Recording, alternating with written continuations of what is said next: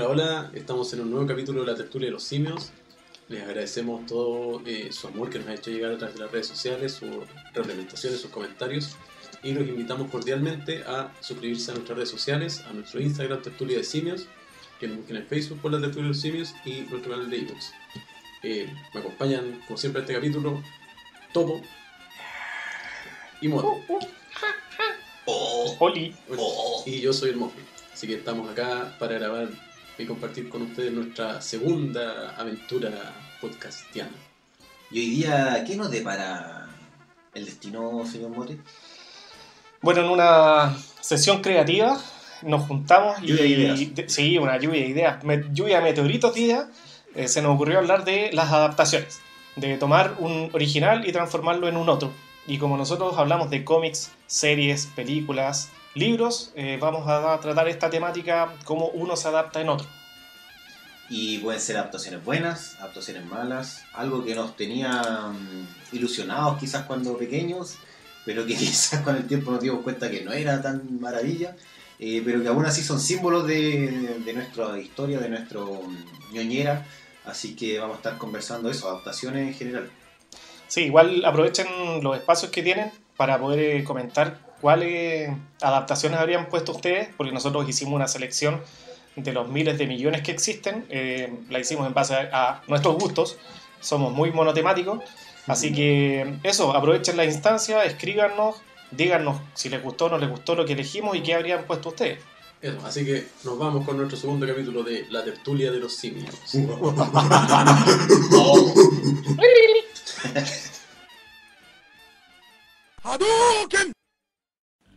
Y en nuestra siguiente sección, con Amigue, date cuenta, veremos una película que hay que darse cuenta que no es tan maravillosa ni era tan terrible como nosotros pensábamos en los años 80, 90. En- envejeció mal. Envejeció mal, exactamente. Eh, Fuiste buena. It, de los años 80. Eh, ¿88? 91 creo. ¿91? Ah, ya empezamos Ya con los datos. Empezamos mal. Ya, pero bueno, 90, pues, aquí en Chile debe llegado como tres años después, estreno mundial. Eh, y principalmente característica de actuación de Tim Curry, que, o sea, magistral aquí, en la personificación, y con los cuales nosotros tuvimos muchas pesadillas, me imagino, muchos de ustedes. Eh, yo principalmente recuerdo la película que me daba mucho miedo cuando pequeño. No soy como bien mi- miedoso en realidad, pero mm, me daba mucho miedo esta película, que final- finalmente tampoco es película, es una serie. O sea, es Eh, una película dividida en dos partes. Claro, pero aquí en Chile se dividió en tres, creo, ¿no? En algún No, momento. no la daban en dos. De hecho, era, ¿Dos? la gracia de la película era tratar de pillarla porque la daban a las 10 de la noche, después de las noticias. Y cuando uno es chico en ese tiempo uno se queda dormido temprano. Claro, entonces les sí. costaba agarrar la película con kilos de comercial entre medio y poder verla entera. Claro, encima para agregarle publicidad entre medio, así que se hacía pesado. Eh, bueno, eh, son tres horas de duración. Agréguele publicidad, como decía. quizás en esa época eran tres horas y media, casi cuatro horas, así que quizás por eso también en algún momento la dieron en tres. Recordemos Eh, que en esa época daban las películas cortadas en la tele, en Chile por lo menos. Claro. Y horario estreno, o sea. Por eso digo, yo creo que llegó tres años después acá y fue el mega estreno, todo pegado a la tele viéndola. Claro. Eh, se le ofreció a George Romero, que lo nombré hace un ratito. Romero, amigo de Stephen King. Ah, en mi sí. caso, sí, Romero tiene con Stephen King dos películas, tres creo que son, que son antologías de cuentos, que se llaman Creepshow. Bueno, dos se llaman no, Creepshow y la otra, o la otra, se me- de Limits, no, no cómo se llama la otra. Pero son dos que se llaman Creepshow que, eh, de hecho, en una Stephen King actúa una de la historia. Ah, mira, Sí, buen son amiguísimos los dos ahí. Bueno, y Romero no, no, no llegó a acuerdo, Claro. ¿ya? Pero mm, eh, el otro dato muy curioso es que el compositor Richard Bellis eh, se ganó un Emmy por la banda sonora de esta serie y después de esto nunca más apareció en una película de renombre, o sea, puras películas así como directo al, ni siquiera al, al VHS, como directo al, al cable. Eh, pero lo que sí es el encargado de toda la producción musical, de toda la producción musical de los parques Disney, del Disney World. Así que ese es un buen dato, se aseguró bien la pega, lo Claro, tiene buena jubilación. Claro, se aseguró bien la pega. Así que. No sacó el 10%. No. No, No lo necesitó. Así que ahora vamos, coméntenme ustedes más o menos la película. A mí una película que me da miedo, nunca la volví a ver, debo reconocer. A men- eh, volví a ver la edición cinematográfica de, del año pasado, antepasado, pero no, no la he vuelto a ver. Yo, mira, yo elegí la película eh, principalmente por un, como un choque de opiniones que tuve cuando salieron las películas nuevas. Y que mucho comentario salió en ese tiempo, no, la película de los 80, de los 90, em, era mejor. Y como que me quedé dando vueltas así, y la volví a ver, y claro, no, la película era tan buena. Obviamente una película de los 90 con mucha reminiscencia del año 80, con, no con el presupuesto que pueden tener ni el nivel de, de efectos digitales que tienen ahora. Pero sí, eh, claro, la película no le tiene más nostalgia que, Claro, que realmente Por el una personaje más que la historia misma. Y el peso que tiene es que, claro, Tim Curry hizo un muy buen papel como Pennywise. Porque de verdad parece un payaso, no parece un payaso de terror. O sea, hasta que muestra los dientes y toda la cuestión, se ve como un personaje súper querible en la película. Un tachuela cualquiera, Claro, voy a decir tachuela chico. Claro, Un Montini, un Montini. Claro, un payaso que se sube al micro en Chile. Entonces, claro, esa era la gracia de que, claro, era un payaso que te daba risa y después te da miedo. No, no como en las películas nuevas que Bill Skarsgård te da, te da miedo cuando. Claro. O sea, no. Pero sí, es claro, el del Masterchef que hablamos el capítulo pasado, de los hermanos del Masterchef. pero de Masterchef. De sueco, no- sueco, Dinamarca, Finlandia. Entonces, ese, ese, ese era, ese era la- lo bueno que tenía, pero sí en sí la película, claro. La película también fue como, eh, agarró a estos actores buenos en ese tiempo, eh, actuó John Ritter, que Sí, era actor también. de comedia, Mm. Fallecido. y Annette O'Toole, que después, eh, años después salió en Smallville como la mamá de Clark Kent, como dato, dato free. Pero sí, claro, la película tiene mucha nostalgia, y también respecto al libro, tie- tiene unos despegues así. Yo nunca, nunca me ha molestado cuando una adaptación se despega un poco del material original, para que no sea tan predecible, obviamente, para ver una película Y porque es imposible también. pero sí, va a ser una película tan larga, mata mucho detalle entre medio.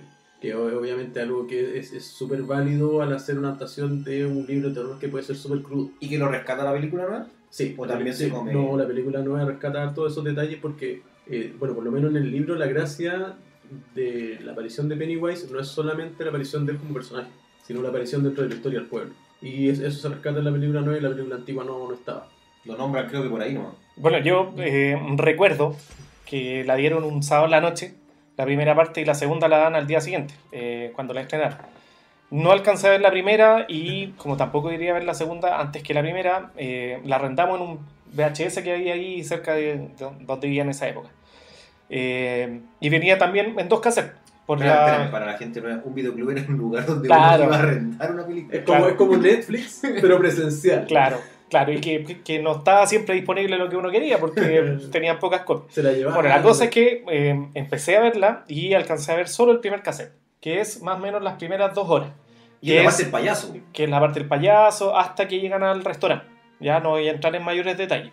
Que llegan al restaurante y abren las galletas de la suerte y ahí, eh, para no entrar en mayores detalles, como que se, se genera una escena bastante grotesca. Y era muy buena, muy muy bueno el primer cassette, pero cuando uno ponía el segundo cassette, que viene la parte de, bueno, que es una adaptación también más o menos de, del director, eh, la parte de la araña, que ya como que perdía toda la gracia de la película, ya se volvía un poco más, más chistosa, pero claro, en esa época, uno, en los 90 yo tenía 12 años, era una película terrorífica. Eh, a mí no me gustaban mucho las me gustaban mucho las películas de terror, pero tenía secuelas nocturnas. Yo, pues, no, después de la Ah, noche me costaba quedarme dormido. Qué el tema. De hecho, cuando era más chico veía los trailers y ya era como cuático después. Entonces, esta película sí generó bastante trauma, por decirlo de alguna manera, en esa época, eh, pero el primer cassette. Yo era piratero en esa época, copiaba los VHS y solo veía el primer cassette porque el segundo ya bajaba mucho. Yo en mi mente tenía esa confusión, o sea, yo no recordaba que había una parte 1 o 2 hasta que ya más grande que me acordé, o sea, que empecé a ver. Es que el, el el libro de por sí, sí, pues el libro está dividido en dos partes. A diferencia de las dos adaptaciones que hay de película, el libro es en paralelo. No te cuentan primero la historia de los niños. Ah, después ya está dividida No. cronológicamente. No, en Ah, paralelo, buen en paralelo y de repente salta al pasado para contar cierta historia del pueblo y todo. Pero obviamente por un por un tema de, no sé, de, de la capacidad de la gente de poder aguantarse porque no habían llegado a la mitad de la película y habían esperado la otra mitad para desenlace completo. Oye, ¿y hay, eh, es diferente la serie con el final del libro con el final de la película? Sí, sí, sí. De hecho, de hecho hay detalles del libro que no se adaptan en ninguna de las dos películas porque tienen que ver con relaciones sexuales y otras cosas como que Sí. no son muy... Yo, yo creo que hasta en el libro un poco chocante. La, la or- la orgía, Claro. que tanto comentan. Claro. Y, lo, y el tema del racismo que está como muy presente en el libro supuestamente, que en las películas Sí. como que no llegó... No, sí, o sea, en, en algunas de las películas sí, lo que pasa es que, a ver, Stephen King cuando escribe de... Cuando escribe Estados Unidos, él siempre eh, rea- eh, baja la realidad del tema del sueño americano. Entonces, por ejemplo, claro, los 60, que es como, como nosotros hoy día, por ejemplo, hay gente que ve los 80 como algo muy maravilloso, porque la música y todas las cuestiones, en los 80 habían cosas feas, Stephen King lo hace con su juventud a los 60. Entonces los 60 eran la época dorada, Estados Unidos, todo lo que daban más, pero había racismo, Homofobia. había homofobia. Entonces ta- lo retratas muy real en el libro. Y Y un hecho, racismo muy violento también, Claro. pero sí, en Estados Unidos esa es la cosa. Más que en ese tiempo que habían leyes, eh, incluso Claro. que eran racistas. Entonces, eh, ese tema se destaca mucho en los libros. Y claro, en la película se nombra un poco, pero no es, no es tan marcado como, como se podría ver en una producción más actual. No, la niña es pelirroja y en la, esta versión no es pelirroja, Ahí me, me perdí el otro la de los detalle. 90. No, no, no, no, no es pelirroja. y, y es un detalle importante el hecho que sea pelirroja porque hay un poema que le escribe uno de los, de los niños respecto al color de su pelo. Y esta es la versión más censurada, por así decirlo. Bueno, que tampoco es mucho referente, pero muy, demasiado censurada. O sea, como lo que ustedes decían del tema del racismo, prácticamente no es gore, no tiene como... No, es que, la, es que la película en sí no se caracteriza, o sea, el libro en sí no se caracteriza por el terror y por la muerte, se caracteriza más por el miedo. Y de, y de hecho eso claro, es lo que se trata. es o sea, el por, trasfondo del, del por payaso. eso, por eso el personaje persigue niños, o sea, porque son más, más fáciles de Se, asustar. ali- se alimenta del miedo. Claro, Sí, sí, pues se alimenta el miedo. Pero sí, eh, por ejemplo, dentro de las cosas buenas que hubo en, en la nueva versión, es que, por ejemplo, todos los autos son una mierda en, en la versión nueva. Mm. De- Y, y- y es una... No sea grosero, amigo. Oh, perdón. todos, todos los autos no, no, no son un buen referente en la película. De hecho, por eso la historia la, la resuelven los niños. Claro. Y, el, el libro sí se trata del miedo a crecer. Y aparte que la película eso. nueva también eh, refleja un poco eso, o sea, los adultos son como bien, bueno, el papá abusivo, la mamá que está como hecha viendo tele, Claro. entonces como... Son gente controladora y Claro. gente muy ausente. En el libro está eso y, y en la primera película no está. No, no, no se caracteriza por eso. O sea, trata de tener quizás un enfoque no tan, tan realista del tema de la familia. Que es una parte súper importante de la historia, porque le da el peso a que sean los niños los que se enfrentan Claro, a la debe película. ser como lo que dices tú, que para no reflejar también esa como Claro. idea de sueño americano que había, Make America Great Again, Claro. entonces algo así, o sea, siempre recordar como lo bueno para atrás y que Estados Unidos en algún momento fue grande o, o el pueblo, porque el pueblo igual es como un pueblo medio Eh, campestre. eh, eh, Terry. Y en, como- y en los libros es, eh, es el peor pueblo de los libros de Stephen King. Cacho, es como putaendo en... no sé, Claro, no, de, hecho es un, es un mal pueblo, así de hecho los- hay- en, en los libros generalmente se nombra toda la... Generalmente los libros de Stephen King también conectados y el comentario es, si tú te vas a vida de dices, ¿por qué creo que se muera mi hijo? Así, así de malo el Ah, Mira, pueblo. bueno. Sí, pues es como un universo en realidad, Sí, un claro. multiverso de Stephen King. Exactamente. Oye, tú, Mofi, eres amante de, de Don Sí, Esteban, Este- una relación personal. Esteban Rey. Esteban Rey. Esteban Rey. Eh, nada que ver con Leo. Él, con No, la primera no. pregunta. ¿no? Bueno, eh, Pero es recomendable. eso, eso. ¿Por ¿Qué qué, ¿por, qué no, por, qué, ¿Por qué no la recomiendas? ¿Por qué está aquí en...? O sea, En- a ver, el, en el date que cuenta. la quiera ver y la quiera disfrutar, es asunto suyo. O sea, son tres horas de su vida. O mejor quedarse con el recuerdo que me da miedo el payaso. Pero tampoco la elevemos a como, no, era una tremenda película de terror, porque no es una tremenda película de terror en Y una comparación, tremenda adaptación. eh, claro, y en comparación a otras películas de la época que sí son, son mucho mejores. Por ejemplo, las películas de La Cosa. Ah, Claro, cinco. claro. Claro, entonces esta película se alimenta mucho de la nostalgia más que de verdad de ser una buena película, porque hay que reconocer que mucha gente que la vio la vio en la tele. No la vio, no se sentó a ver la película. Sí, la agarró. la agarró. Entonces, están con ese recuerdo, claro, de realmente si tú haces memoria a principios de los 90, no podéis ver tantas películas como ahora. Entonces, de las 10 Claro. películas que te acordáis son las 10 películas buenas. Sí, pues, era, era, era la oportunidad. Porque Claro. no, Sí. no- teníais cinco canales y... No, y después se repetía que igual año después. Entonces, y la, y la daban en época escolar, entonces no era como para agarrar y ver. Y era comentarla también en el, al otro, el lunes en el colegio. O sea, Claro. también era como Era el Y de hecho, yo siempre me acuerdo del tema de llegar al final, porque las veces que yo le cuando chico no llegaba al final porque me quedaba dormido. Porque era muy tarde, o sea, pasáis de las 12 de la noche. Sí, En no, una época en que los niños no pasábamos de las 12 de la noche. o sea, no- Y no había mucho que hacer tampoco después de las 12 de la noche, Claro. que también son los otros. Pero entonces eso, entonces claro, la película en sí, bueno mala ya, mi punto personal, tiene súper buenas actuaciones, eh, tiene, tiene súper buena caracterización del pueblo, es muy gringo el, el tema, y tiene varias historias paralelas bien buenas entre medio. Pero, pero no es una tremenda película, o sea, no es, es como de, sí, es como- no, es- no, es, no es una obra maestra como muchos la catalogan. O sea, no es buscar desmerecer así como el trabajo y todo lo que tiene, pero no podéis decir, no, es que es la tremenda película. Y más, el comentario que siempre se hace es que es más apegada al libro, porque ni cagando es más apegada al libro.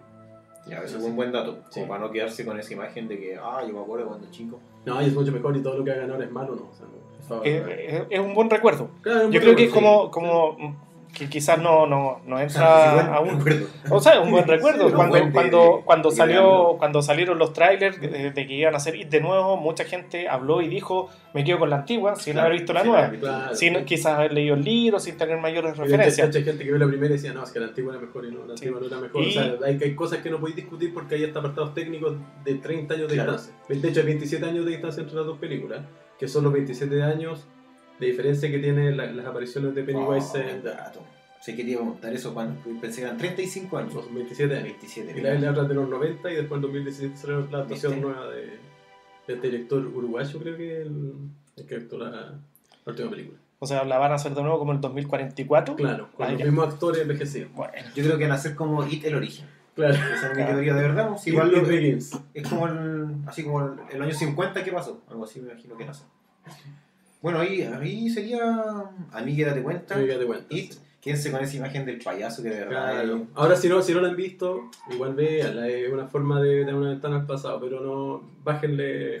Las revoluciones. Claro, que la revolución. no esperen mucho. No, no esperen mucho. No, no.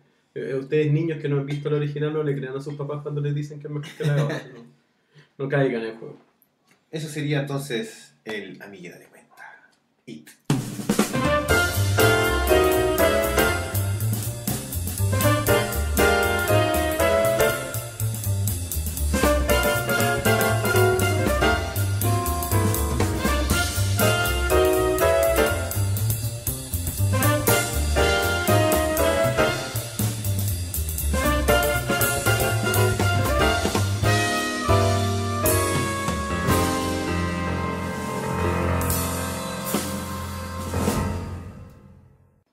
Y en esta nueva oportunidad de hablar de El Brillo.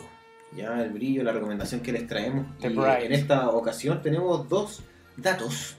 Ya, el primero sería que Spotify, la famosísima aplicación ah, que ustedes quieren, que ustedes aman, eh, que ustedes pagan mensual, mensual esa cuenta trucha. Para no Eh, escuchar esos comerciales de. Escucha la nueva canción de J Balvin. Claro, y, y creo que si no pagáis también no podéis cambiar no sé cuántas canciones al día, no sé. No podéis escuchar los discos en orden. Ah, ya. Pero bueno, ah, va a agregar una nueva opción a Spotify que se llama On Tour. Y en su máxima originalidad con este nombre, obviamente van a agregar conciertos. Así que va a tener una línea de conciertos. Eh, Spotify ahora se agrega gratuitamente dentro de lo que se paga. eh, que va a ser una nueva pestaña, no sé, una nueva apartado que va a tener que se va a llamar On Tour. ¿ya? Así que sus bandas favoritas las pueden escuchar en vivo también.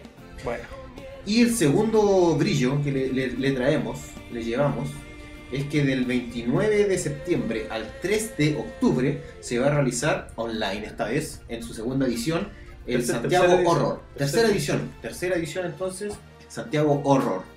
Ya ustedes pueden comprar las entradas a través de eventread.cl o eventread.cl. y acá abajo está Y apareciendo la página Está también. apareciendo ahí, obviamente, hashtag eh, Tertulia de los Simios.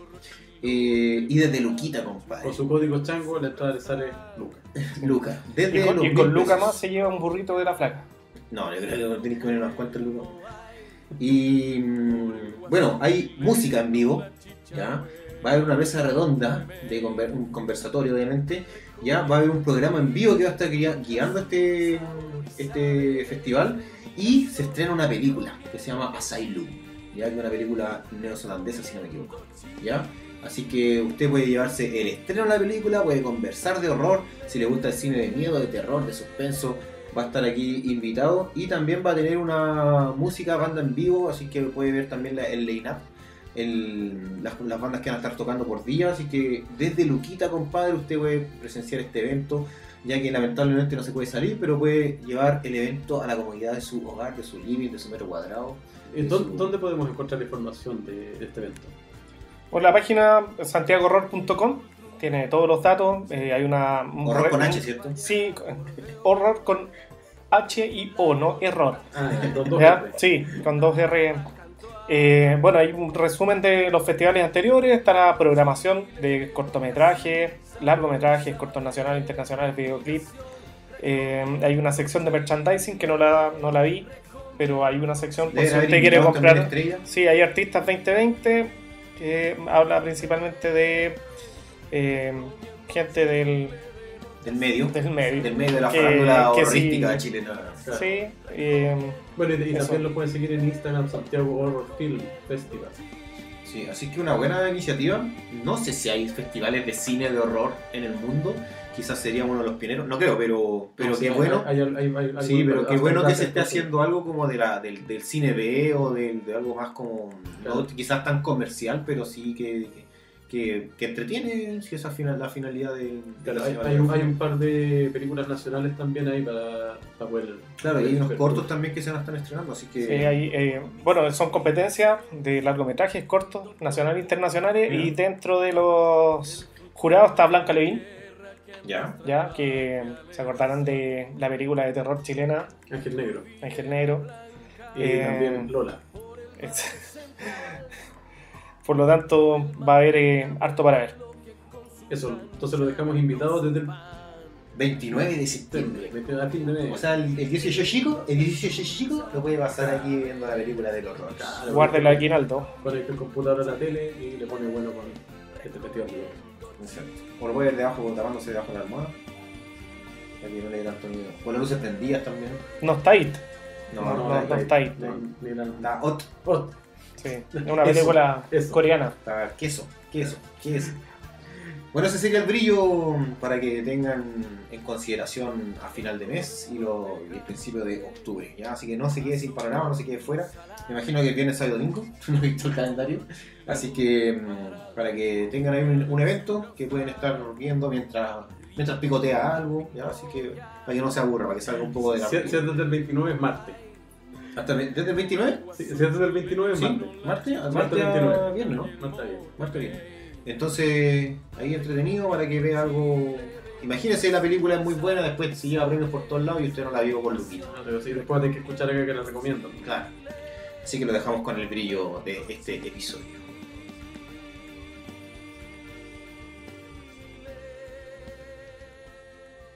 Finish him. Ya, hoy en Los Despreciados vamos a um, hablar de una muy buena película adaptada de un cómics.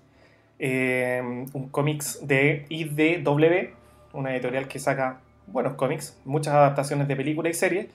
eh, y vamos a hablar de la película 30 días de noche. Eh, Un amigo decía por acá 30 días de oscuridad, pero él es, él es- él es españolísimo. Él, él le dice a todo gas a Sí, sí, hostia. 30 días de noche. Eh, bueno, ¿de qué se trata este cómics y película? Eh, yo lo elegí principalmente por la premisa. Eh, yo creo que, eh, bueno, no tiene gran... No es un spoiler decir que es una película de vampiros. Eh, y la gran premisa es, que yo creo que, que a nadie se le ocurrió, es eh, poner toda esta historia en un pueblo eh, cerca del círculo ártico, ya un pueblo llamado Barrow, en donde llega un momento en que el sol se pone y no sale en 30 días. Es el pueblo más al norte. Exacto. en Alaska. Alaska. De hecho, ubicado en Alaska. de hecho, hay, hay un detalle en la película que yo me fijé cuando lo volví a ver, que por ejemplo suspenden en el pueblo la venta de alcohol por 30 días. Ah, mira. Sí, porque le afecta, ya el, el Claro. solo hecho de ser de noche ya les afecta. Sí. Entonces, el- agregarle ese, ese Claro, plus... eh, agrega un tema de, de estrés, de ansiedad, que es importante. Sí. Bueno, la película parte con la gente cerrando sus casas, guardando sus maletas, Todo porque nevado. Muchos, muchos de los 500 personajes que viven ahí se retiran por estos 30 días eh, y queda como la población que se requiere para mantener vivo el pueblo. ¿ya? Como bien se dijo, se suspende la venta de alcohol, eh, yo no podría vivir ahí, claro, yo a sería- aperara, yo sería el que me voy. Pero podría ser una pajarilla en la casa. Sí, no, pero yo me iría. Me iría derechamente por 30 días. A menos que tenga un me que venda vino y sangría. Sí, Ah, sí, pero eso es, es Pero no para la picadería, para la picadería. Bueno, eh, está protagonizada esta película por eh, George Harnett, que le- lo conocerán por eh, Pearl Harbor, ¿ya? Es, el, el niñito de Pearl Harbor. Eh, y Melissa George, que no la deben conocer porque no es muy conocida. Y esta es una pareja separada, que ella ya no vive ahí y queda atrapada porque los vampiros... eh, oh, dije vampiros, no sé si... No, No, sí, no es spoiler. spoiler. Oh, no, no es- alerta. Los vampiros eh, cierran todos los pasos, eh, cortan las comunicaciones Claro, se preocupan de Eh, sitiar primero. para dejar listo y servido su plato y buffet por 30 días. Exacto, claro, los- vampiros se preocupan de dejar como sitiada la ciudad, eh, bueno, tampoco spoilers, pero matan a los animales que podrían como bueno, reconocerlos.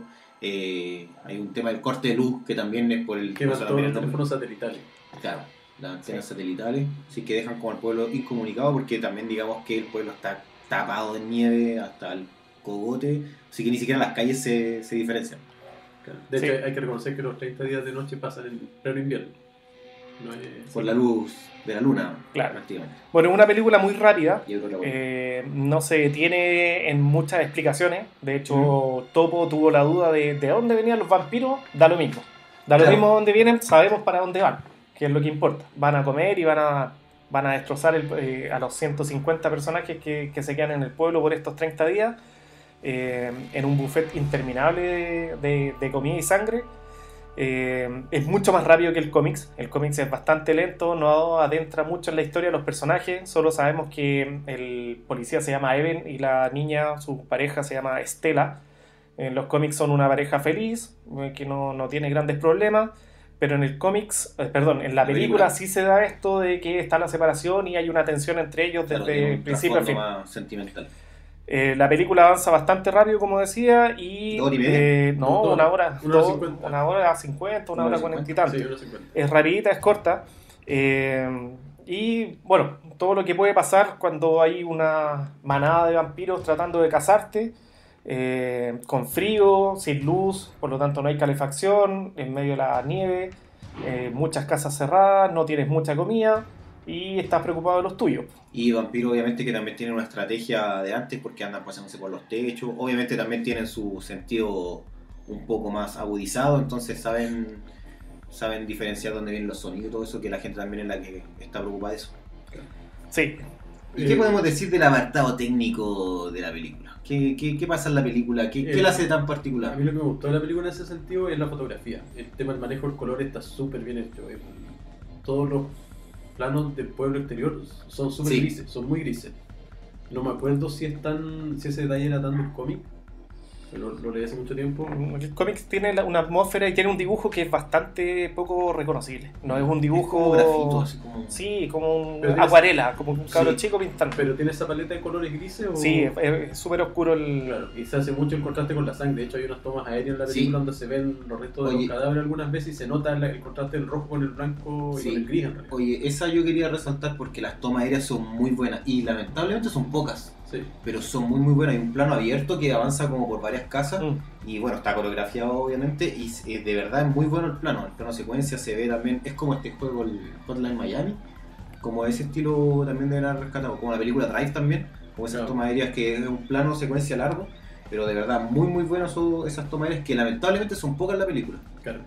No, y, lo, y lo bueno de la película en sí es que es una película donde pasan muchas cosas. No hay mucha explicación. no De hecho, hay varias acciones que cuando las hacen uno, eh, uy, uno de se pasa por qué salieron de vuelta a la calle. No, Claro. hay, no hay mucha explicación en lo que van a hacer. Es, es bien, bien sencillo seguir la historia en ese aspecto.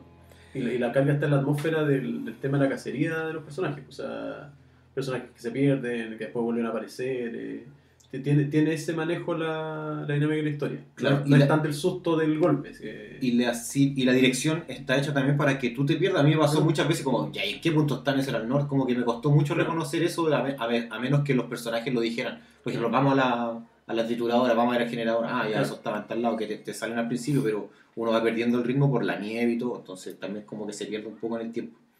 Sí, bueno, Sí, algunos, algunos datos técnicos como para darle color a la película. Eh, bueno, se usaron 4.000 litros de sangre artificial y Mira. 5 toneladas de gas propano para las explosiones. Ya, Mira. así que se imaginarán lo que pueden, Lo, lo van a que poder conlleva ver. una película de zombies. Exacto. Es de zombies vampiros, sí. Amigo, se equivocó. Verdad, verdad, verdad. Eh, ¿Por qué dije zombie? Pensé en Romero, Sí, cacha. claro. Me- Se vino a la mente Romero. Bueno, el- en, en los cómics eh, los vampiros todos hablan. Acá solo uno, que es eh, Don Walter White. Claro, de, no, Bishop. Walter Bishop Walter de, de Fringe. de Fringe. Walter White es otro. Y me, que- me, me recordaron que también salen dos temporadas de American Horror Story.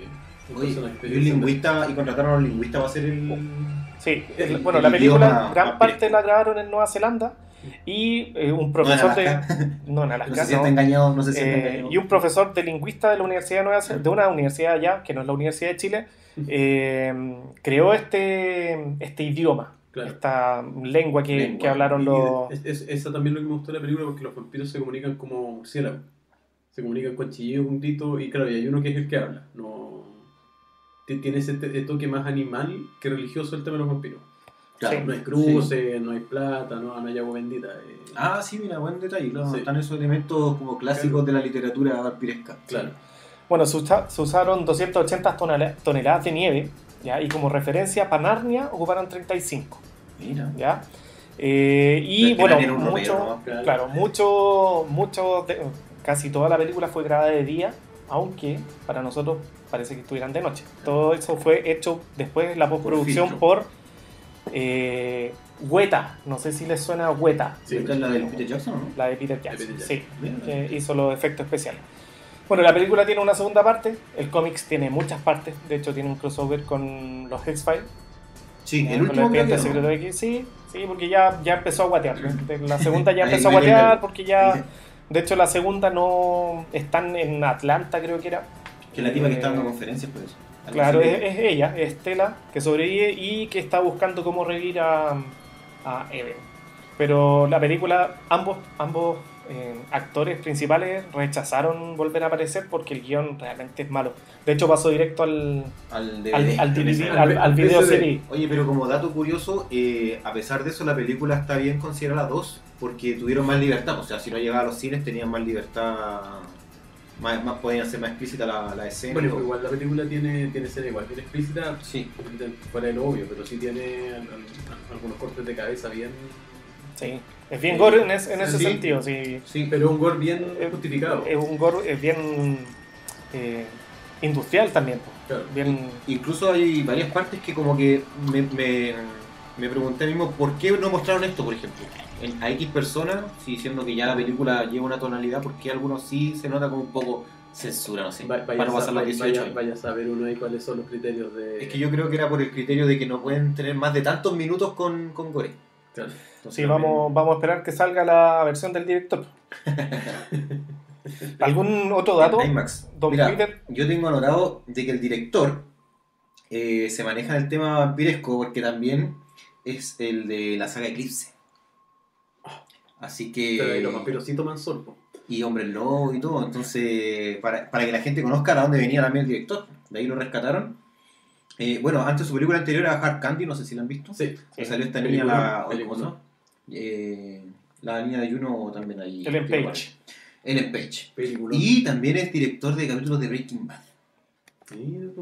Y también, y aquí viene una relación magistral, eh, y fue al ojo, eh, director de Hannibal también, Ah, de la serie Oh. Hannibal, y de un capítulo de Black Mirror, y, en la. Y la película de Black Mirror. ¿Cómo se llama esa? Ah, eh, La que tú podías elegir. Bandersnatch. Ya, entonces eh, se maneja el, el- el hombre. ¿ya? Buen dato, buen dato ese. Sí, un, un último dato, ¿puedo, antes de Sí. que termine, remate usted? Eh, esta película se la habían ofrecido a, Sa- a Sam Raimi, ¿ya? Ah. Director de, de- ¿Cómo se llaman las películas que te gustan a ti? De, Evil eh, Evil Dead, Evil Dead. ¿ya? Eh, entre otras, muchas de terror ochentero. Eh, y le gustó tanto, pero no aceptó ser director, así que terminó siendo productor de la película. Productor de la película. Por eso los litros de sangre y todo. Exacto.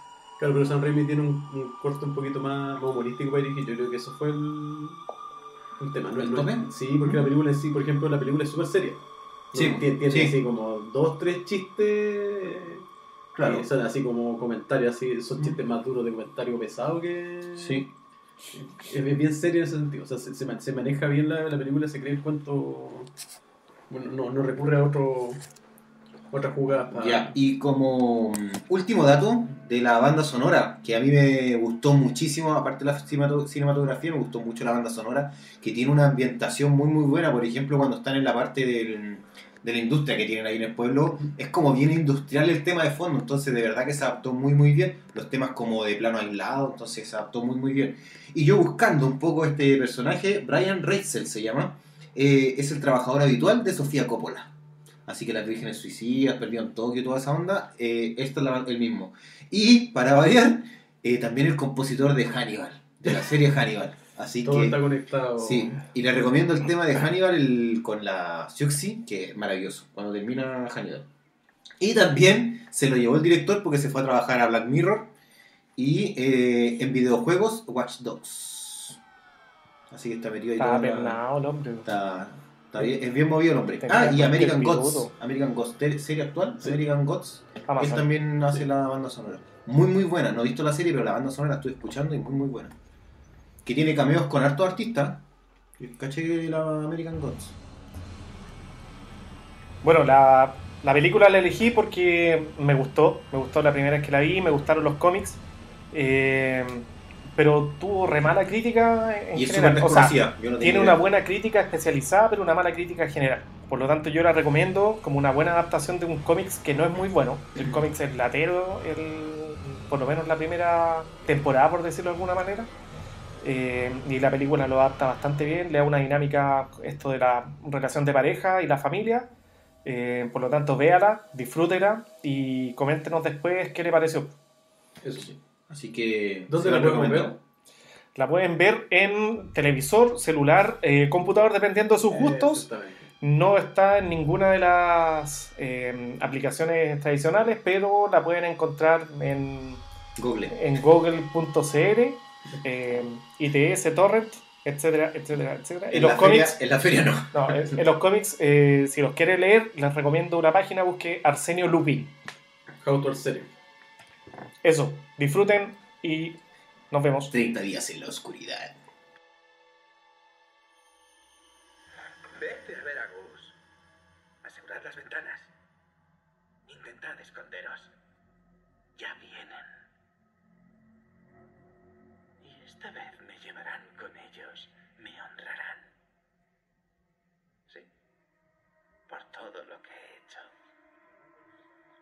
¿Ellos?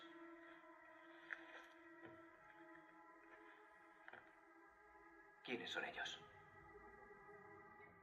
Ya, me he visto de etiqueta para presentar a uno de mis favoritos. Eh, vamos con la picadería. La sección en donde vamos a hablar de, de- algo que no nos gusta mucho, que es la comida.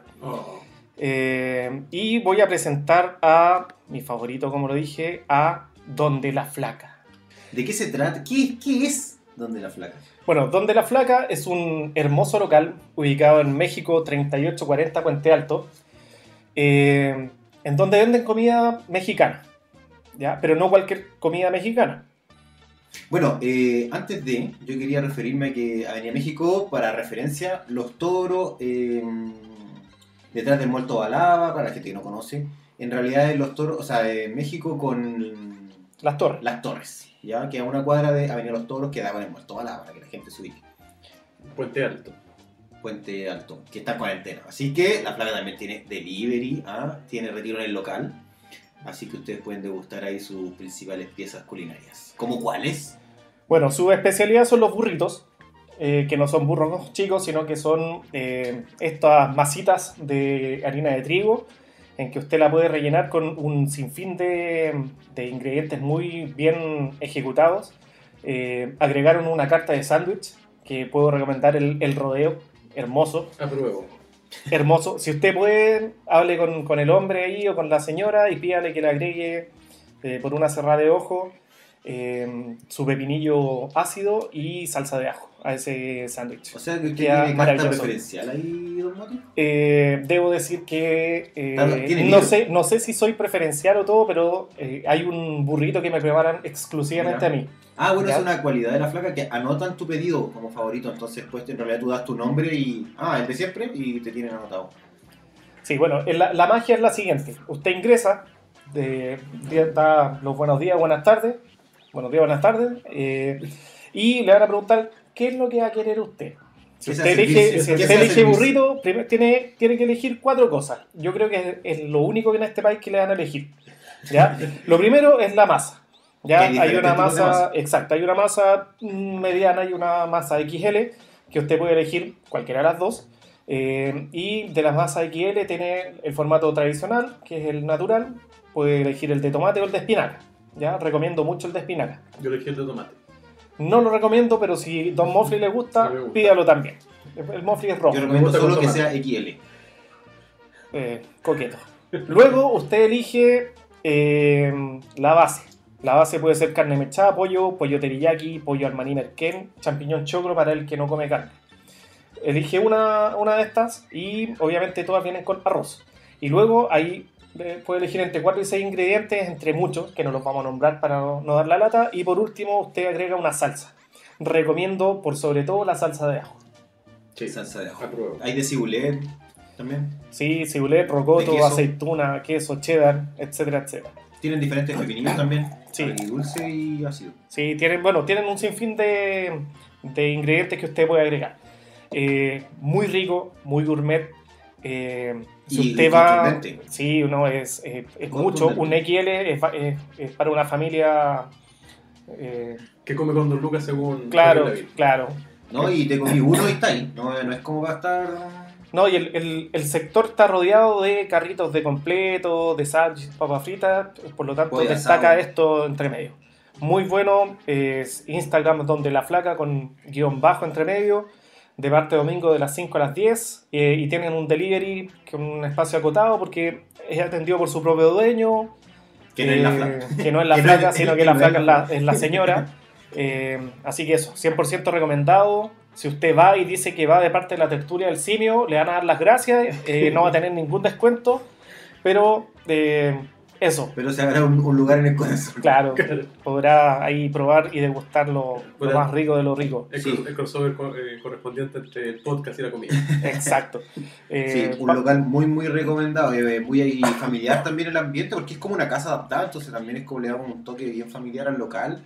eh, y está ubicado en una avenida principal que es Avenida México y queda a la pasadita, así que muy muy recomendado. Donde la flaculor lleva como ya 5 años, ¿no? De ya más o menos. Dos años, amigo. ¿Dos años tampoco? Sí, señor. Ya, para mí era más, pero. Pero no, muy buen local. El, el horario se ha acotado, ¿lo puedes repetir por favor? Porque De las acotado. 5 a las 10. De 5 a 10. Ese tenga- Principalmente tengan ojo. por el tema del eh, toque de queda en este periodo. Claro, tengan ojo ahí con el horario. Y si no, pidan delivery para casa, ¿no? Sí, pues, así Sí. que esa es la recomendación del día de hoy. La picadería, eh, no, es la picadería eh, donde la flaca. Sí, comida mexicana con sabor.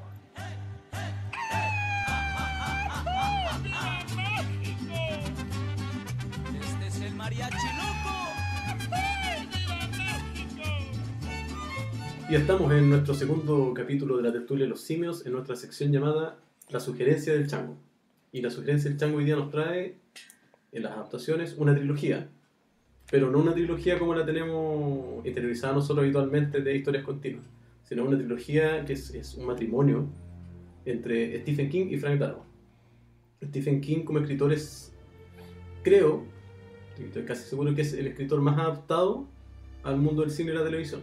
O sea, el viejo ya tiene más de 50 libros y de esos 50 libros como 5 son de cuentos. Entonces tiene una cantidad tremenda de material y ha sido adaptado en muy buena forma y en muy mala forma. Incluso hay una película muy mala que la dirigió el mismo Stephen King, que se llama Camiones, con música de CDC incluso. ¿no? Así que Bien, bien tuerca. bien tuerca. Pero Frank Darabont es un director que dirigió tres películas basadas en libros de Stephen King, o cuentos de Stephen King en algunos casos, que son, además de tres buenas adaptaciones, son muy, tre- eh, muy buenas películas. Y que son, eh, son tres películas también en una línea súper distinta. O sea, la primera es Sueños de Fuga, que así la conocemos los que, que tenemos, porque la, la veíamos en la tele, Sueños de Fuga del año, del año 94, donde actúa Morgan Freeman, que ya es viejo. Ya sale viejo. Ya sale viejo Morgan Freeman. Y Tim Robbins. El mismísimo Dios. El mismísimo Dios. Eh, la otra es La Milla Verde, donde actúa también Michael Duncan Clark, que falleció. Que acá también tiene otro nombre. Eh, Milagros inesperados. Milagros sí. inesperados, ¿verdad? Milagros inesperados. De Green Mile. Y la última es Sí, La Niebla. y Tom Hanks. Tom Tom Hanks, Hanks, Tom Hanks, que, sí. que- que es como el, el, Sí, el jovencito de la como película. de la misma época de. eh, desde el 99 de Green Mile. Por eso, por la misma época 94, como que 94. empezó a grabar esta película. Claro, y The Mist, que es la última, que es del año 2007. Que es de, de lleno en el, el- el- como el plano del terror de. Suspenso, Muy Claro, buena. Tremenda Muy película. buena. Claro, que son tres películas que cada una se mueve, y es, es la gracia que tiene Frank Darabont, se mueve como en el espectro que escribe Stephen King. Tiene un espectro que es súper realista, que de Shawshank Redemption, que se llama Sueños de Fuga, que se trata de un, de un preso que, que cae a la cárcel eh, eh, juzgado por el asesinato de su esposa, y, Sí. y habla de la fuga de este hombre de la cárcel. Y en un ambiente O sea, del plan, del plan que tiene para fugarse. Claro, del plan que tiene para fugarse. Y de, claro, obviamente de toda la vida en la cárcel, eh, ambientada, si mal no recuerdo, en los años 60 más o menos. No... No, Parte- de en los 40, 40, parte de los 40. De hecho, el, el cuento se llama eh, La redención de Rita Hayworth. Y Rita Hayworth era una actriz de cine clásico de Hollywood, que era como esta bombshell típica de, de- del cine hollywoodense y que se llama así porque eh, el tipo, dentro de las peticiones que hace la gente en la cárcel, es conseguirse un póster de Rita Hayworth. Sí, el póster que tiene la, Claro, que la bomba 4 de la época. La cuatro de la agua era Rita Hayworth. Bueno, y también una, una realidad eh, bien canera dentro. Claro. O sea, que no, no son todos buenos, son todos malos. Claro. eh, todos están por ahí una razón. Bueno, lo que comentamos un poco que eh, de primera el, este compadre le para los carros, oye, aquí somos todos inocentes, así ya corta el agua, si ya, Claro. ya estoy aquí ya, da lo mismo si eres culpable, si eres... Claro. Que de cierta forma también es como somos todos culpables. Claro, pues, ya estoy aquí, así que Claro. aprende a vivir con, con la cuestión, ¿no? Claro. Y claro, es una película que trata la historia de este personaje que se llama Andy Dufresne, que eh, actúa por Tim Robbins, y es, eh, su vida en la cárcel. Y era un profesional. Claro, un era profesional contador. era Un banquero. contador, un ban- claro. O sea, una persona adinerada, tenía su buena... Claro. Y llega a, esta cárcel a convivir con la gente. Claro, entonces no era un delincuente. Claro. Entonces el tipo llega a sobrevivir entre los delincuentes con todos los episodios Pero podría ser un delincuente cuello corbata. Ah, claro. De, lo- Pero- de los de- bueno, da lo mismo. Pero, claro. Udi. Claro. Pero eh, la, gracia, la gracia del libro es cómo el tipo se desenvuelve en la cárcel eh, netamente por su intelecto. O sea, Claro. De hecho, el- el- lo primero que le pasa en la historia del libro es la típica entrada a la cárcel y que se lo tratan de violar. Sí. Y, que, el- y que tipo netamente con, con el bla bla se la, se la, se la saca. Se la saca, que, que lo, lo que, ha, que ha marcado igual y todo, pero eh, en la historia se trata de eso. Y también empieza a interactuar con la burocracia dentro del sistema carcelario. O sea, Claro. empieza a cachar que, ah, mira, si me alineo con, este- con el gendarme, Claro, porque el tipo como era contador banquero manejaba el, el tema del, entendía el tema del funcionamiento de los roles en la administración, pues, entonces se trata toda la historia de eso y la película está súper bien, bien explicado, sobre todo con la amistad que tiene con Red, que irónicamente Red en el libro es un irlandés colorín. mira. Y la gente no alegó en el último momento porque no, un negro. no, es que en ese tiempo nadie sabía, nadie leía el libro, eh. No estaban en los foros, pues amigo. claro, no había los haters, así, ay, ¿qué está con la inclusión del personaje negro? No Claro. está, no, Twitter no existía, pues. Claro, me encima Morgan Freeman es lo que más ama a la gente de la película, entonces ni Sí, siquiera todo reclamar contra él. Sí, en todo Y hay un chiste, creo que hay un chiste en la película de- del tipo le preguntan por qué se llama, por qué se llama Red, así como. Sí, dice, de- debo ser irlandés. Claro. Ah, mira. Hay- hay- un Claro, uno no sin saber no Claro. lo pesca. Hay un guiño ahí a ese tema. Entonces, y, y esa película eh, eh, como que embarca el, el tema de la, ¿cómo se llama? De la literatura realista de Stephen King. Que no necesita, hay, hay historias que tiene el que no necesita recurrir ni a la ciencia ficción, ni al terror, ni al oculto para poder contar una historia bien especial. Como lo que sí pasa en la siguiente película. Claro, que, hay, que haya tala por entrar. Y, y pero la gracia, por ejemplo, de Milagro Inesperado, eh, yo, yo siento que es como un avance, porque Milagro Inesperado tampoco le mete tanta. O sea, hay, hay un, un hecho inexplicable entre medio Claro. con un personaje bien Que el mesiánico. milagro, que el milagro inesperado. Claro, que es bien mesiánico, pero la historia se trata del gendarme, que la historia Claro. se trata de Tom Hanks, o sea, de, de su vida Sí. con su esposa y, y todo el tema. Y que se trata, claro, de habla eh, y que esta película es lo mismo, también toma el tema humano más que el tema fantasioso. Claro, y, están los elementos que tú dices, pues, o sea, que ca- calza muy bien porque refleja esta sociedad de los años 40, 50, Claro. eh, refleja los problemas. O sea, el tipo tiene una infección urinaria que hoy día es como nada y puta, en esa época el tipo la sufre, pero hasta el- Claro, o sea, dio un par de pastillas y listo. Claro, entonces, eh, bueno, y lo mismo, el racismo que hay dentro también. Claro, de hecho el personaje de eh, uno de los protagonistas que cae a la cárcel culpable es culpable solo por ser negro. Claro. Solo por ser negro y ser grande. O sea, de de hecho en el libro está retratado que es hasta un personaje con cierto nivel de retraso, que tiene una mentalidad de un niño. Sí, en la película sí Eh, se aborda Se, un se poco. da a entender un poco. Se entender un poco. Pero, Pero no es explícito. no es Claro. claro. Claro, Y, y no, y el actor tampoco lo refleja así. claro, Pero se da a entender, claro, que como que le falta un. claro. Le falta un palo para el puente. Claro, exacto. Claro. Y la gracia, por ejemplo, del libro. Tiene así- velocidad de aprendizaje distinto, Ah, cabrón. bien. Actualícense. Ustedes manejan más el Capacidad diferente, ¿no? Sería del pie. más, sería pues. el pie. Sí, permanente. Sí, sí. Tendría buena subvención. Y la gracia, por ejemplo, de este libro, por ejemplo, eh, Shawshank Redemption está basado en un cuento. En un cuento. En un cuento que es de, de un libro de cuatro partes, que se llama Las Cuatro Estaciones. Y de hecho ese es...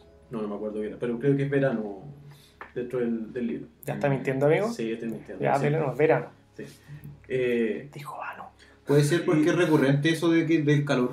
Quizás sí, no, lo que pasa es que en el sí. libro Stephen King tenía escrito tres cuentos y el editor le dijo escribe uno más y lo vendemos como las estaciones Ah. del año. Mira. Sí. No tenía nada que ver el calor. po. No, pero la película sí es recurrente porque como Yo vi a uno resfriado, puede ser invierno también. como que- Un resfrío de verano, alguna Claro. diagnosticada. Y La Milla Verde eh, sí es un libro, pero en su momento salió como eh, episódico. Eran libros Ah, ya. cortitos que iban a saliendo. la antigua. Claro, a a la antigua. A la antigua que salían como parte de. Por lo mismo Stephen King lo quiso publicar así en, creo que en cinco o seis partes. Y después se recopiló en un libro completo. ¿Y salía en un libro o algo así? O sea, en una revista. Salía en el, ¿Diario? el- el- En la cuarta ¿En un venía. En un pasquín. tipo, tipo Reader Digest. Ah, se vendía así como el- o los libros Corintellado que vendían. Y- En el Mampato venían insectos. Bueno, y Sueños de Fuga, eh, o sea, la Villa Verde, eh, también como decía, refleja esto, pero le agregaste un, un poco componente de, Claro. de magia, no sé, Claro, de la- fantasía. La, la historia en fondo es una historia de redención y es la historia de redención del gendarme. O sea, el- la milla verde es la milla verde es la última milla que caminan los, eh, Un pasillo, los eh, condenados, los condenados condenados- a la, a la silla eléctrica. Y de hecho, eh, eh, lo- el- en el libro se cuenta que los personajes del libro fueron los últimos ejecutados en silla eléctrica antes que ya se prohibiera en Estados Unidos. Ah, ya, en ese estado. En ese estado, en ese estado, sí, 50 estados con leyes distintas. Pero es, es eso, él, él habla de la redención porque el, y es en un tono súper realista, porque claro, uno podría esperar, viendo quizás historias más actuales, no, que lo van a encontrar inocente y todo el tema, y no, el, el tipo sabe que se va a morir, tiene un- una visión bien mesiánica del personaje. O sea, un personaje que, que se sacrifica en, en pos de su propia inocencia. Claro. Y, que en el fondo la redención va por el lado de Tom, del personaje Tom Hanks, no por... Sí, po, sí, po, él es el, el- Claro. el que lleva la línea conductora de, de la trama. Y Exactamente. que también él trata, bueno, de eso se trata un poco la película, de, de que él también se cuestiona a sí mismo. Claro, porque de- mismo parte de la película de viendo que todos son condenados, en la misma visión de que los otros, los presos consideran todos inocentes y él los considera a todos culpables. Claro, Hasta que llega este tipo que de verdad no tiene la pinta de haber matado de la forma en que mataron a dos niñas. Claro, pero ellos no son los encargados de, de esa parte. Exactamente. Y aparte que llega todo el, el tema del, de este nuevo gendarme que venía medio apitutado, Claro. entonces como que viene a, a también a generar un conflicto dentro de los mismos gendarmes. Claro, ah, es lo mismo que hablamos delante. Habla muy bien del tema del funcionamiento de la sociedad de Estados Unidos, o sea, de la burocracia. Hacia el pituto. Exactamente. ¿Y la tercera cuál sería un mote? La niebla. La niebla. Película ya que es de lleno el plano de terror y que trata, es una película survival, en realidad. Claro. que habla de eh, un grupo de personas que se quedan encerradas en un supermercado durante una invasión, pongámosla alienígena porque nunca se explica en la película. Y en un pueblo. En un ¿no? No, no, no necesita la explicación tampoco. claro. Y que se trata de un survival de, de la gente y, y- y maneja la dinámica del grupo social dentro del supermercado Claro. Cómo se la- refleja la sociedad también, Claro. la estructura social dentro de. y cómo empiezan a aflorar los miedos como por esta cultura de masa que se da cuando la gente, o sea, yo siempre lo trato de, asemejar, por ejemplo, cuando pasan estas estas de, de muestras de detenciones civiles que agarraron delincuentes en la calle y le sacan la Claro, carta como la, la- ciudadana. la, la mentalidad de turba, eh, como que baja el nivel cognitivo de la gente Sí. y actúa en masa. Y esto, se da, esto se da dentro de la película en, en un plano más religioso de, de- de cómo se forman bandos de entre los que quieren sobrevivir y de los que le, le buscan un, un razonamiento más religioso al tema Claro. de lo que está pasando. Fuente Ovejuna, pues nadie fueron. Claro, Fuente Ovejuna. exactamente. La película en sí, eh, a ver, tiene, tiene un pero que le hago yo y que es netamente un tema de presupuesto. Y que si uno la ve, claro, ahí salen criaturas, estas criaturas que invaden, no se ve muy realista. Pero, dándose cuenta de esto, los tipos que hicieron la película sacaron una versión en blanco y negro. Ah, Sí. En la versión en blanco y negro, los efectos especiales pasan. Pasan piola. Piola, piola. Sí. Sí. La edición croma. La edición Claro. croma. ¿no? Y, y con el final más cabrón de, del El- cine. Sí. ¿Y el final es No. acorde al libro? No. No, vamos a hacer, no vamos, no vamos a decir cómo Claro. termina, pero es cabrón, cabrón, cabrón. Es el el final. final más Sí, decepcionante. De hecho, no es recomendable en esta época si usted está medio mal con el encierro. Sí. O Bueno, está que- con temas que- familiares, tampoco, no, no. no. Que si lo, lo vemos, las tres hablan del encierro. Claro. De, de algún Claro, tipo de un encierro. lugar, claro, un lugar cerrado. Claro. Sí. Sí, Eh, un lugar por lo cerrado. tanto, si está claustrofóbico ya con todos estos eh, 18 meses que llevamos encerrados, Claro. eh, no las vea. Claro, las no, vea pero, no, porque- pero Chochen Redemption es, es un poquito más esperanzadora. Que Sí, ahí tiene salida. va- O va- sea, al final. No, Sí. tiene- en general tiene Pero- salida. El loco, sí. el loco en, en- generó su, su vida en, en el, en la cárcel. O sea, yo la vi Sí, anoche, pero- por lo tanto la tengo como súper fresca. Pero el loco mandó cartas toda la semana al Congreso, Congreso. para que les pasaran monedas para mejorar la biblioteca. Y le mandaron 200 dólares y una caja de libros charcha. Así venían como Pero todos los, los tiny de, de, de 30 días de noche, todos los cómics, todas las versiones malas. Eh, y después dijo, ya, pues lo logramos, entonces ahora voy a mandar Se dos puede. cartas hasta que logró un presupuesto y, y generó la más grande de las bibliotecas de las cárceles del condado. Y otro punto, sobre todo de lo esperanzador que sí estuvo, también está esta amargura del tipo que está acostumbrado a la cárcel. El viejito. Sí, o el viejito. Bueno, no vamos a contar Brooks. pero... Que tiene, que tiene pena de por vida. Claro, entonces también es como que ya finalmente está adaptado, eh, feliz en su, en su encierro, ya llevaba años, era un, un- como un choro a la antigua, o así así. Eh, volviendo al tema de la adaptación, eh, las tres historias son muy bien adaptadas en la película.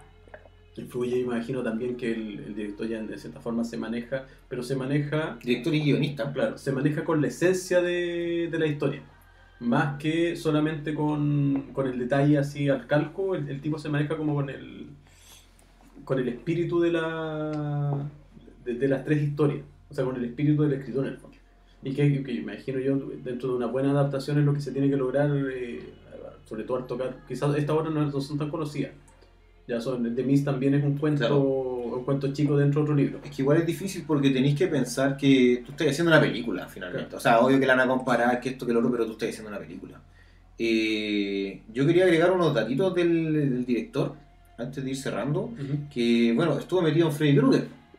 Estuvo metido también en, Estuvo ¿Pesadilla? metido en Freddy Krueger. Sí. Sí. metido también en la primera temporada de Walking Dead. Y exacto, es el creador prácticamente, Claro. el showrunner de, De hecho, Walking la Dead. primera temporada. De hecho, él es, es- yo me acuerdo que en su momento esa fue la ficha que se le dio a Walking Claro. Walking Dead porque estaba Frank Darabont metido detrás. Incluso él es el creador de la serie y de- luego de fue la serie de despedido televisión. de la serie de televisión de Walking Claro. Dead porque después fue despedido porque su idea era adaptar fielmente el cómic de un capítulo, una, un cómic.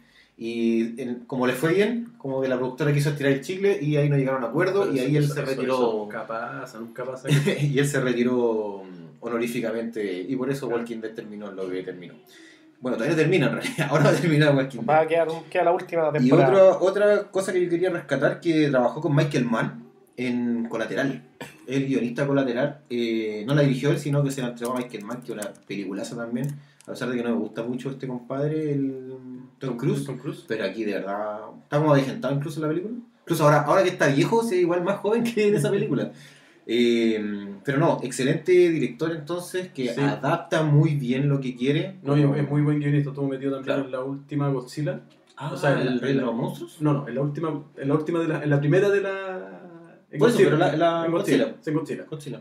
Y ahora Sí. la voz es la rey de los monstruos. Exactamente. No he visto ninguna, pero creo que es muy muy buena. Sí, le da eh, como un giro al- Sí, de- de- de- Algo el- gira, el, algo tipo se nota que maneja bien el tema de lo. Estuvo metido también en la serie de televisión de Indiana Jones, que Sí, la, también. la del joven. La joven Indiana Jones. también es de los 90. Sí, Sí, pues la, la de pesadilla es la 3, po, la mejor de las pesadillas. ¿Sí? A mi parecer. esa es la de los guerreros del La de los guerreros del sueño, notable. Sí, es que yo una masa de fue, fue guionista ahí. Y director. pues. Guionista. ¿Y, y el director quién fue? Pero también era conocido. Lo, lo leí por ahí. Vamos a buscar el dato. Chuck Russell, Ah, Muy- muy que- conocido. no el que estaba pensando yo. muy conocido por eh, Bueno, pero eso La sí Máscara. Y el tipo dirigió, dirigió otra película con Jim Carrey que se llama The Majestic. Ah, de Majestic no la he visto esa. Pero Sí. Una- bastante recomendable. Y salen varios conocidos en esa película. Eso. Salen varios.